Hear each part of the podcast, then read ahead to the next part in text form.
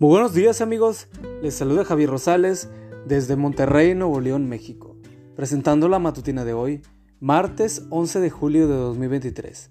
La matutina de jóvenes ya por título Tesoros de gran valor. La cita bíblica nos dice, no tengan miedo ustedes, valen más que muchos pajarillos. Lucas 12:7.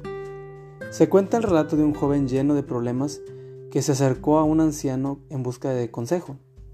Su mayor preocupación era que la gente no lo valoraba como persona ni lo valoraba lo que él hacía. Cuando el muchacho presentó su situación ante el anciano, no recibió algunas esperanzas de ayuda. Yo también tengo problemas, respondió el anciano, y ahora mismo no dispongo de mucho tiempo. Quizá tú podrías ayudarme, trato de vender esta joya en el mercado.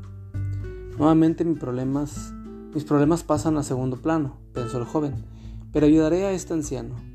Por lo visto tiene más problemas que yo. El joven recibió la joya y se exponía a salir cuando el anciano lo interceptó. No la vendas por menos de una moneda de oro. Con esa indicación y sin mucho entusiasmo, el muchacho salió rumbo al mercado.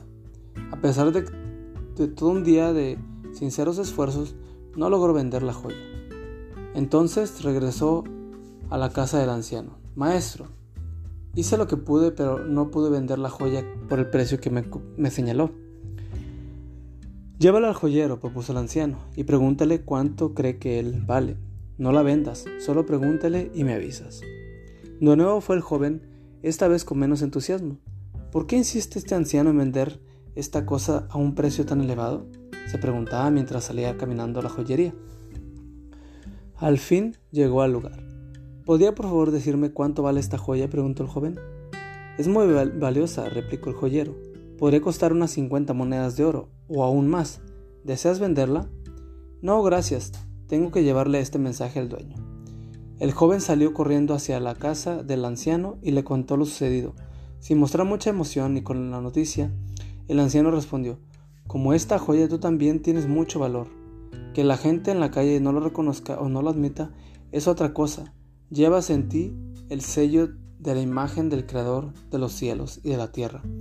Es Dios quien te ha dado semejante valor y eso nadie te lo puede quitar. Gracias Señor por darme un valor tan elevado.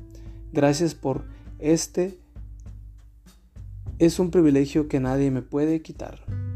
Amigo y amiga, recuerda que Cristo viene pronto y debemos de prepararnos y debemos ayudar a otros también para que se preparen, porque recuerda que el cielo no será el mismo si tú no estás allí.